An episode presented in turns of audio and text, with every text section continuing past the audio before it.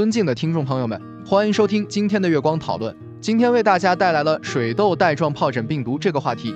水痘带状疱疹病毒 （VZV） 是一种疱疹病毒，主要通过呼吸道传播，感染人体后会引起水痘和带状疱疹两种疾病。水痘是一种急性传染病，通常发生在儿童时期，感染后会出现发热、咳嗽、流鼻涕、皮疹等症状。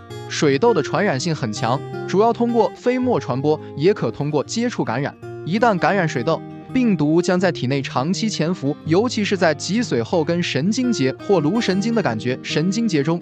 带状疱疹是一种常见的疾病，通常在免疫力低下、外伤、发热等因素的作用下发生。当潜伏在体内的 VZV 被激活后，它会感染皮肤神经末梢，引起局部皮肤疼痛、瘙痒，随后出现疱疹、红疹，并串联成带状。疱疹通常出现在身体的一侧，以躯干和面部为多见，病程约为三周左右，少数患者可达数月。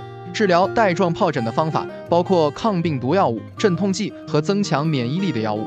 常用的抗病毒药物有阿昔洛韦、伐昔洛韦等，可以抑制病毒复制，减轻症状。镇痛剂可以缓解疼痛和不适感，增强免疫力的药物可以提高身体免疫力，加速疾病恢复。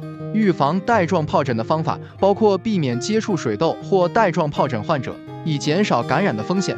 另外，接种 VZV 疫苗可以有效地预防水痘和带状疱疹的发生。总之，了解水痘带状疱疹病毒的感染方式和预防措施，可以帮助人们更好地预防和治疗这两种疾病。如果出现相关症状，应及时就医，接受专业治疗。这就是我们本期所有内容。大家也可以通过微信公众号搜索“大明圣院”了解其他内容，Apple 播客或小宇宙搜索“荣正法师”。感谢大家的收听，我们下期再见。